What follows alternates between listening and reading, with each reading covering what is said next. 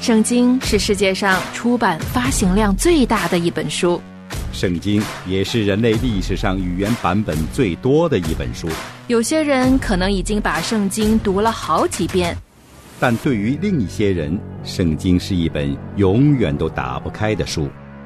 亲爱的弟兄姐妹们，我们查经吧。我哋一齊查經啊！我们查经吧，啊哇，那来咋编？来，阿拉到来到圣经我了。們查經啦，来，我们一起来查经。查经开始了。饭桌又铺开，圣经查起来。叮铃铃铃，上课了！哪位同学迟到了呢？欢迎大家回到饭桌查经班，开始我们这一周的饭桌查经。参加查经的四位同学和大家打个招呼吧。大家好，我是大河。大家好，我是小溪。大家好，我是飞鸟。大家好，我是阳光，欢迎大家跟我们一起回到《创世纪》的第二章。呃，小新，麻烦你能不能这次多帮我们读一些经文？我们从第二章的第八节一直读到第二章的第十四节呢？好，第八节，耶和华神在东方的伊甸立了一个园子，把所造的人安置在那里。耶和华神使各样的树从地里长出来，可以悦人眼目，其上的果子好做食物。园子当中又有生命树和分别善恶的树。有河从伊甸流出来，滋润那园子。从那里分为四道，第一道叫比逊，就是环绕哈菲拉全地的，在那里有金子，并且那地的金子是好的，在那里又有珍珠和红玛瑙。第二道河名叫基训，就是环绕古时全地的。第三道河名叫底格里斯河，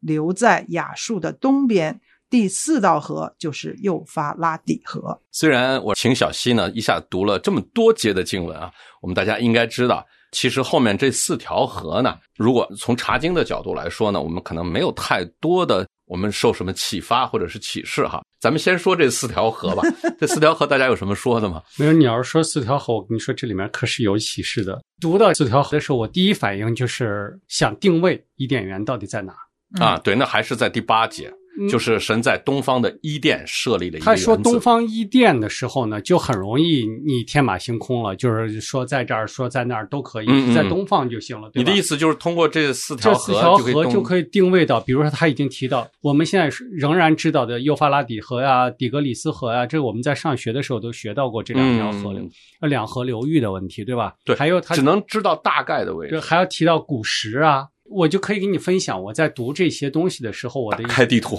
真的是时间比较久了，就开始想两河流域的文明到底是在哪儿啊？是什么东西？嗯查经资料又说，呃，大洪水之后，实际上很多的东西都已经改变了，然后对呃，伊甸园也被毁了呀，等等之类。我觉得这些东西和我所领的这个就圣经的教育不符。我在领受圣经的时候，我就觉得伊甸园，包括我们后面看见始祖犯罪被逐出伊甸啊，等等之类，我觉得伊甸是神所创造的一个美好的一个东西。到底最后幼发拉底和底格里斯是因为这个地区的人他们向往这个东西，然后去给自己的河重新叫这个名字，还是说本身圣经上指的就是现在的这两条河？我不知道。当我嗯开始考虑这些东西，我就我就开始挖我自己内心啊，你想干嘛？然后我又看那么多的解经资料，不停的在定位伊甸园到底在哪儿。根据这个经文的这个记载，在这儿在那儿。有的时候我和阳光也在讨论一些东西的时候，那么他有时候就总是说，我们总是想追求一个方法，其实就是我们回到一个树的问题找到路径。这个还是找到路径。嗯，我们找到路径是为什么呢？是一次解决我自己的问题。既然神创造伊甸园，既然我一生的努力都是要重返伊甸园，我为什么不找见伊甸园，然后回到伊甸园中间去呢？你这个讨论哈，特别的启发我，启发我看见神的真实，嗯而且神不用来证明他自己，嗯就是他的创造就是他的见证，就是他的证明。你比如说哈，幼发拉底河或者是底格里斯河，经文交代他们当时都是从伊甸流出来的。嗯那伊甸这个地方呢，在哪里呢？从第一次读《创世纪》，我就在查地图。那么这次呢，再读的时候呢，我就可以从里边出来了。为什么？我只要知道幼发拉底河和底格里斯河交界的处就叫伊甸，呃美索不达米亚，亚，嗯，对，它实际上就是现在的伊拉克那一带。然后我就从里边出来了。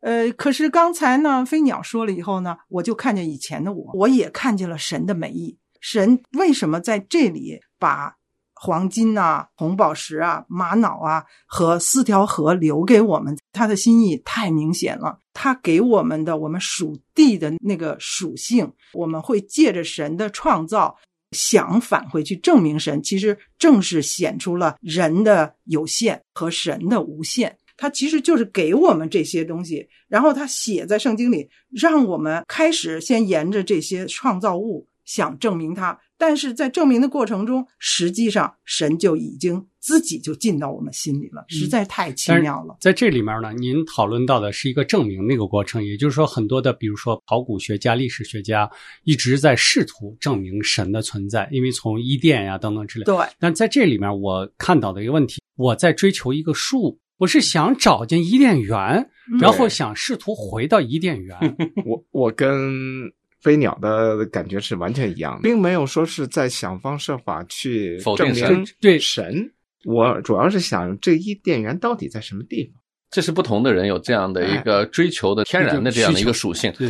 呃，我们看到在这个当今啊，就我们的生活中啊，这样的东西很多。我们首先得声明啊，我们不是什么导师，嗯我们自己在圣经里也都是很幼稚的学生，对是我们只是真诚的把我们看到的、我们想到的分享给大家。对嗯我们希望和大家一起讨论着前进。如果我们说的有什么不对的地方呢？呃，我们自己会在后面的节目中做出更正。啊我们也希望听众朋友来对我们所说的这个不周全的地方，或者是呃你认为有问题的地方呢，来挑战，或者是来挑毛病，或者是来直接批评我们。嗯那么我们在日常生活中，我们就发现最近在基督徒中啊，有一个很热衷的一个旅行，叫回到耶路撒冷。嗯，实际上，你看这件事，它也是有两面的。从一面上看，我们对耶稣有情感，嗯我们总觉得那个地方和他有关系，嗯那是耶稣流血的地方，那是耶稣为我们死的地方，那是耶稣要再来的地方。我们自然而然的就会由衷的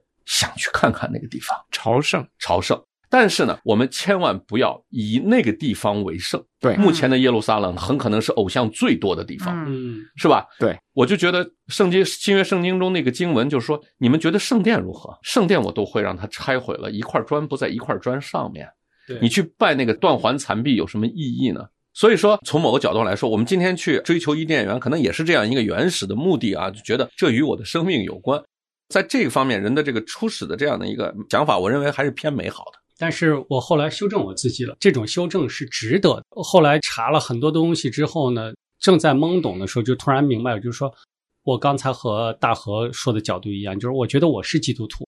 我相信神是存在的，并不是想去试图证明证或明者证伪神在哎那个地方存在过对对。但是呢，我后来发现，应该去追求的是应该明白从亚当开始，我们为什么出了伊甸，而不嗯是翻回头去看这个地址在哪儿。我们出了伊甸是因为我们犯了罪，对说的太啊对了。我们要想回到神的身边，是应该用这一生不是去寻找那个定位在 哪儿，而是去寻找和神的关系的重新的和好。为什么从这么一个好园子里出来？对对，没错儿。嗯嗯我相信我们也不是说我们有这样的勇气哈，我们根据圣经的提示找到伊甸，然后我们带着人就翻回这个伊甸去。这就像当时以色列人扛着约柜去打仗，上帝说：“我在的时候，这个地方是圣殿；我不在的时候，这就是石头，什么都不是，对吧？”对，他在的时候，那个地方就是伊甸；他不在的地方，那个地方现在叫不毛之地。对 对对，我去过叙利亚接近伊拉克的那个地方，嗯真的就是不毛之地，嗯一条高速公路从沙漠穿过，嗯旁边有两个稍微有两棵树的地方叫巴格达咖啡馆，就是休息站， 嗯，盖两个土坯屋子卖巴格达咖啡。那个地方实际上就是古雅树靠近古什的那个地方，啊那个就是叙利亚和伊拉克的哦，边界的那个地方，应该就是呃美索不达米亚那个位置那了。当年应该是一个很繁华的地方，对应该对，非常繁华，或但者是是一个富饶的一个地方，对对吧？至少是对个富饶起码是一个的地方文明出现很早的地但方。是我觉得对你这这种追追寻，或者是曾经的这种到访，对我们来说也有好的意思，就是说我们发现啥也不是就你，说什么啥也在不的是地方，对啥也不是，对， 几乎可以说是我去到的最荒凉的地方之一。嗯其实我去到荒凉地方挺多的，可能除了罗布泊之外，那那是就是比较荒凉的地方之一了。因为罗布泊确实是太荒凉了 嗯，什么都没有。我们回来，我们回到伊甸园好吗？伊甸园园里面，我还可以再给你们分享我嗯学到的一个东西，因为我现在是在就是珠宝首饰行业里面工作啊，哎哦嗯，哦，我就会关注到金子呀、对玛啊瑙呀。对啊，这里面说的有珍珠的时候，我就嗯懵了一下，因为我们都知道珍珠的形成是 对珍珠蚌它生产出来的，神为什么会在这个地方放了这么多珍珠出来？啊，啊，然后对啊去查就发现这此珍珠非彼 珍珠。圣经原文里面使用的那个词，那个意义里面其实是有一种叫做代墨药的一种东西，并不是说从贝壳里头经过了很多年的这个磨砺出来的。它是把它叫。我们可能中文的这种翻译是想翻译珍贵成的珠子珍吗贵的珠子嗯，觉得还是翻译的时候不太注意它的科学外延。啊，那对，如果否则的话就嗯就比较懵了。但但是这你个你们有没有发现这个地方和哪里像？这就是圣城啊，最后的圣 城对啊啊，像其这实个天国很这像。啊啊，正好啊就玛瑙、对啊，对珍珠对、金子，哎，真的是无比的好。我们从原来是可能是被我忽视最多的四句经文哈，那四条河竟然和启示录后面要给我们的那个天国，这个就就是说重返伊甸的一个过程，嗯而且对它呀就是要让我们回到最其美实好的东西。我们的视角其实就应该从《创世纪》和《启示录》合在一起看，就更能把这个圣经的意思能够搞清之路楚。的其实今天我神们的心意嗯提到的这个伊甸园，就是《启示录》启示我们的天国。我知道大河和小西他们在另外一个查经进度里，嗯他们甚至在带领大家一起查启示录，啊，这个可是一个比较难打开的一个书卷哈。对，有机会让他们多给我们分享启示录中和创世纪中遥相呼应的这部分啊。嗯对因为这里提到的宝石也好，珍珠也好，金子也好，我在查参考资料的时候呢，都说到这未必是我们今天所说的宝石，或者是珍珠，对或者是贵重的石头的材料。对，但是当我们去追寻的时候，这是神的心意。嗯，也就是说，当我们经历了神的十字架，最终我们来到新耶路撒冷的时候，我们才会发现，在找寻的过程中，我们已经在神的心意中，自己就已经变成了各种宝石，镶在新耶路撒冷城的根基上。嗯，啊，说得好，这个做宝石的专家，实际上宝石之所以珍贵的一个原因，是因为它稀少，对吗？嗯对，如果说只是因为它漂亮的话，我相信人造合成的东西可以比它纯净、比它漂亮的多。对，所以说，宝石珍贵的一个原因就在于它的稀少。嗯，那么对于一个造物主来说，他想让它多就多，对他想让它少就少。对，所以神把新天新地也好，把伊甸园也好，展示在我们面前。他强调这些金银宝器的时候，其实我刚看到启示录里头有那个嗯描述圣城的时候，描述新天地的时候，用了很多的这个东西。我心里头一个感觉就是，我并不喜欢这些东西啊，嗯，用这些东西堆砌出来的东西有什么好的呀？这是人的一个审美价值观的一个问题。其实我认为，上帝就是为了告诉你，我可以把你心中最好的东西放到你脚底，让这个东西来侍奉你。你没有必要拜它为偶像嘛？接着阳光刚才提到的，呃，宝石之所以珍贵，一个是它的稀有，嗯，另外一个呢，它的一个永恒，嗯，它可以存留时间比较存留长时间非常长。啊、你看现在的玛瑙也好，是金子也好，还是呃启示录里提到的新天新地这个圣城里头用的各种各样的宝石，都是可以就地老天荒的。嗯好嗯，我们还是从这四条河回来，好，我们回去伊甸园。呃，读到第九节，嗯耶和华神使各样的树从地里长出来，嗯，可以悦人的眼目。我就觉得神的这个创造呢，包括我们经常拿自己画画来做比喻，觉得哎，我觉得这个地方是好的，嗯我觉得我想给这个地方呃画一个树，嗯我觉得我想画一一朵花儿，嗯这个是画家以他自己的这种角度去让他自己喜悦，嗯，画家从来都不会觉得我这儿画了一个人，取悦这个画儿里面的这个人。啊啊，这是这另外个一个哲这学个角度啊。对飞鸟，你的意思是说，作为一个画家来说，他是从自己的美学角度去出发的，他并不是为了画中人。对了，你不够艺术，也不够浪漫啊！你没没有听过那个“你站在桥上看风景，看风景的人在窗上看你”。啊、还有不同。 我们回来啊，我觉得飞鸟还是给我一个很大的一个提醒，让我由衷的赞美神。基督徒啊，老谈和神的关系的时候，我们老说生命啊、生死啊、吃喝啊这些金银珠宝啊，然后我们就觉得好像艺术这个东西上帝没关系啊，就是美这个东西都是衣食饱足之后人才想。我在这儿惊奇的看到。上帝在创世纪的时候，在造伊甸园的时候，在放树的时候，他竟然把悦人的眼目放在了果腹之前。我们的神真的是无比无比爱我们的神，他也是用我最爱说的一句话：无比高级的神。是的，真的是他的美学，他对美的追求，他对美的设置，远在我们所谓的有这个审美啊，有这个美学观点之前啊，我先让你看着舒服，然后你还可以吃，这是多么大的一个恩赐啊！要类比的话，就和人类的父母，特别有爱心的父母，嗯嗯嗯面对他即将出生的婴对对对儿对所，我不是说光把它裹起来就可以了，绝对不是。我恨不得在这个衣服上再绣个花儿啊，你看看哪个婴儿房里面放了二十瓶奶瓶儿，嗯或者是说放了一百个水果，都不是的。嗯，其实布置婴儿房的最初是颜色怎么样子配搭，就你刚才说的绣的花儿怎么样，对对所以这些东西是爱的实极致。实际上，你说那个我觉得是小小婴儿，他怎么会有审美呢？对吧？他穿一个东西，到底这儿有个花儿没个花儿不重要啊，我们觉得质地很重要。你给他弄一软和的，别把它给扎着对啊。嗯实际上不仅是这样，上帝在为人预备的时候，包括把美这样一个美好也赐给人了、或者是说他觉得你会怎么样的这种东西，他提前帮你预备了。其啊实这就是爱的极致的一种的表现。但是我真的是心里很难过啊，嗯就是上帝这么爱美，他为我们创造的都知道把美给我们嗯了，然后他让耶稣在马槽里那么一个阴冷的地方，嗯，就是你根本谈不到一个有任何美的东西，连舒适都达不到的这样一个地方，他就让耶稣在那样的一个地方降生了。他嗯他给自己的一个预备是一个什么样的预备啊？他给人的预备又是一个什么样的心意啊？确实，我们在这个里面要看到神美好的心意在这里啊。这哎这个这个是联啊想真是非常啊好。，这这个也也让我看见了一一幅非常美丽的图画哈，嗯，就是说神他造伊甸园的时候啊，他在天上布置了星、嗯日、嗯月，尤其到晚上的星空。然后他以大地有那些美丽的树作为这花个嗯婴儿对的床，对嗯嗯然后还有河水嗯在，非常又有想吃去的找，又有对吃的。刚才阳光提到的，就是他自己的独生子，却真的他生就是为着人的罪嗯，那个嗯死来的，是的，可是他生他就选择了人在罪里的罪污的那种肮脏的马槽。没错。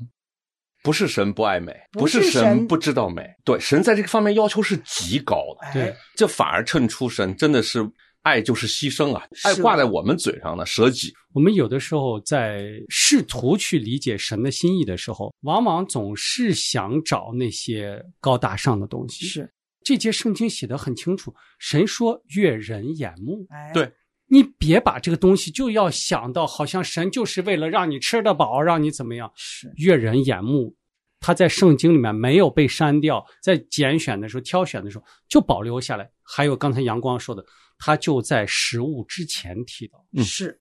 一切以神为中心，这个没有错的。但是神怎么看人呢？嗯对对，神把人看到一个，就是你就是我的一部分吗？你呃说的这个你是你是我的一个指甲，非常你是我的一个好头发，不是的。神造人是给人一个完整的位格，对，嗯完整的位格是什么？我一直在找这个位格更相似的词啊，后来我找到一个词，当然不能跟神的这个位格相提并论，但是它相对来说能表达我的意思，就是独立完整，这叫一个位格，其中的一个独立完整的，对嗯，就是从一个角度去看，它真的是独立完整的，没错，这个是非常的给人感动的。我们说好饭不怕晚，但是同学们，这个再晚的饭也得开啊！你们现在要跟我讨论这两棵树，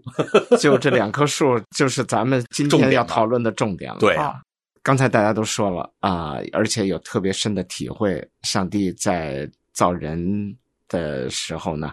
也把园子里的环境都造好了。对，给人有悦人的眼目的花草树木，也有能填饱肚子的果子。嗯，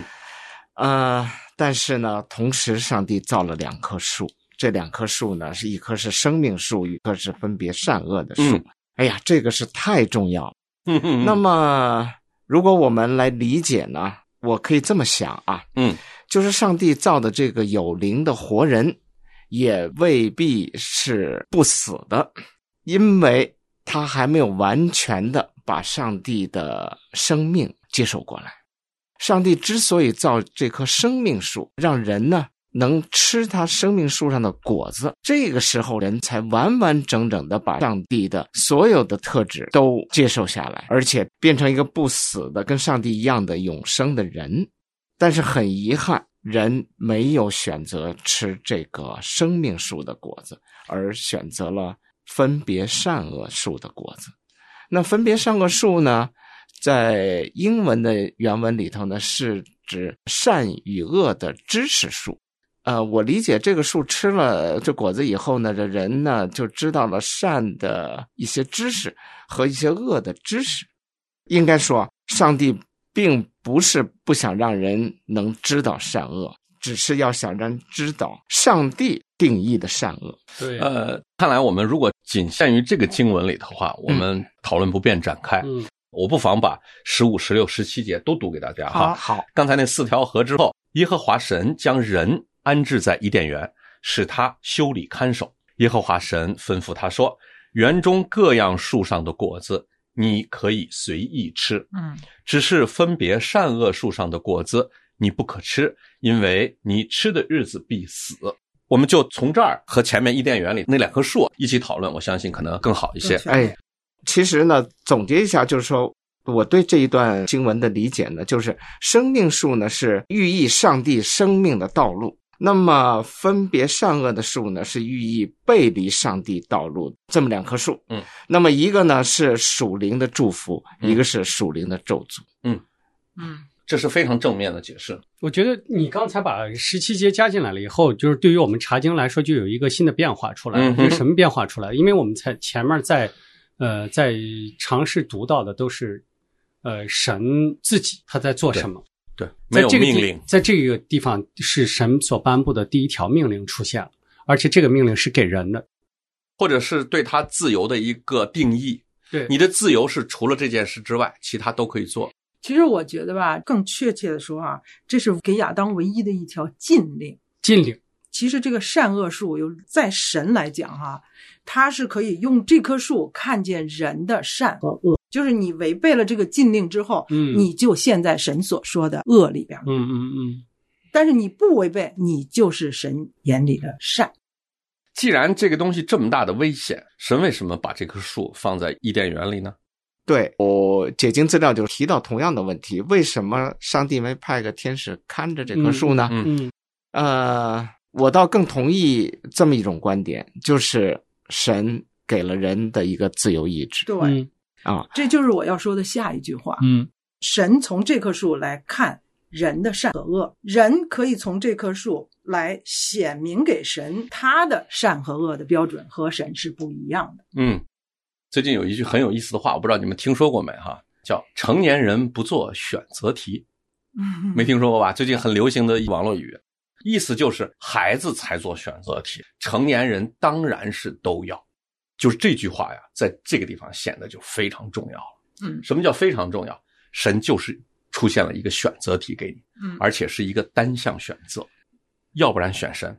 要不然选不属神。而我们眼睛看的是什么呢？我们眼睛看的不是属神和不属神，我不就是吃了一个你不让我吃的果子吗？有多大的事儿呢？那神属天的标准看的善和恶，和人属地的标准的善和恶，totally 就是相反。所以人认为吃一个果子没有什么问题，不是就是果子好看，而且好做食物，对不对？嗯好做食物，但是神看来，你违背了我第一条禁令，那你就是会陷在恶里，就是陷在咒诅里。大河应该是在和我一起，我们在学预定论是吧？我为什么说预定论虽然是神学中很小的一块儿哈，但是它是一个非常坚实、非常系统啊神学论点。其实带着预定论来进入这儿看呢，嗯它就有另外的一个路径哈。我给大家分享一下：神知道不知道亚当会吃？知道。神为什么还要把那棵树放那儿？他是为了坑亚当吗？不是。对，那神可以不放吗？可以。那神为什么一定要放呢？嗯，因为神最终的目标是要拯救亚当。嗯对，你就说，那你不让他犯罪，你不就不用拯救他了吗？